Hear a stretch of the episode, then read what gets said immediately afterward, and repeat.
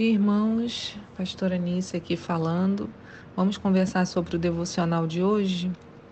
O tema do devocional de hoje é Há profetas em nosso tempo. E ele começa dizendo que no texto de Atos 11 encontramos a descrição de um profeta que agiu em seu próprio tempo. O nome dele era Ágabo, e o que ele profetizou e as ações que foram geradas a partir disso são muito úteis para a nossa reflexão hoje. A história está em Atos 11, de 27 a 30, e eu vou ler agora para vocês. Diz assim: a palavra do Senhor. Naquele dia, desceram alguns profetas de Jerusalém para Antioquia. Um deles, chamado Ágabo, levantou-se e, pelo Espírito, predisse que uma grande fome assolaria todo o mundo romano, o que de fato veio a acontecer nos dias do reinado de Cláudio. Então, os discípulos, cada um segundo as suas possibilidades, resolveram providenciar ajuda para os irmãos que viviam na Judéia. E assim o fizeram, enviando suas ofertas aos presbíteros pelas mãos de Barnabé e Saulo. Vamos meditar um pouquinho nesse texto, a ocorrência, essa história, à luz dos dias que a gente está vivendo? Não é preciso termos hoje um profeta como Ágabo para nos dizer que haverá uma grande fome na terra ou que a nossa economia passará por dificuldades. Diante do fechamento de comércios no mundo inteiro e do isolamento social que está sendo necessário por essa epidemia, isso já está acontecendo em muitos lugares e em muitas casas. Mas devemos observar o fruto que a profecia dada por Ágabo gerou para aplicarmos o mesmo princípio hoje. Ao ouvir o profeta Ágabo, o que foi feito?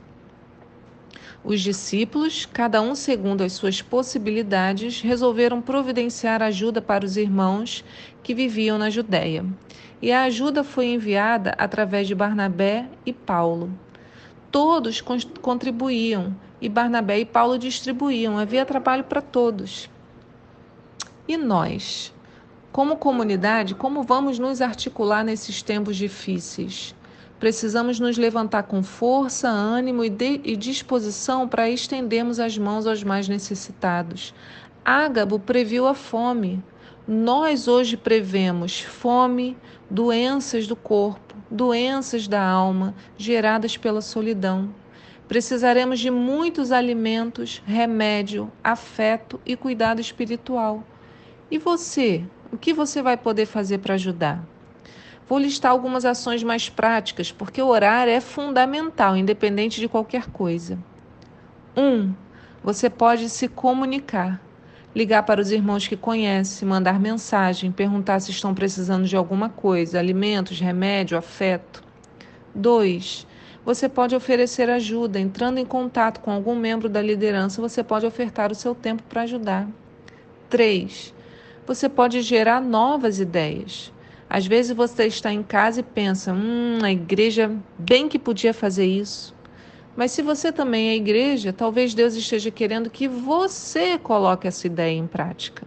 Não fique esperando de outras pessoas. Entre em contato e gere um movimento.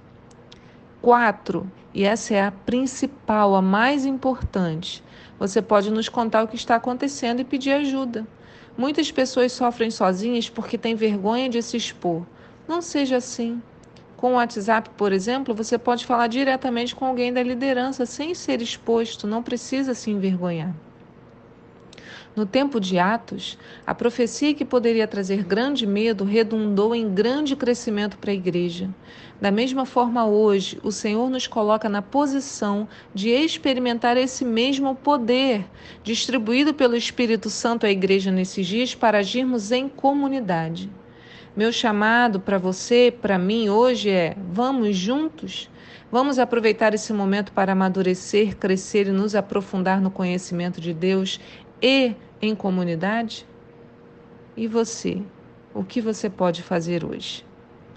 Irmãos, um bom dia, que o Senhor hoje nos encha da presença dele, que tenhamos, né, assim, muitas ideias e colocamos em prática essas ideias para trabalhar para o Senhor nesses dias. Nós, como comunidade, precisamos nos envolver e trabalhar em conjunto. Paz do Senhor.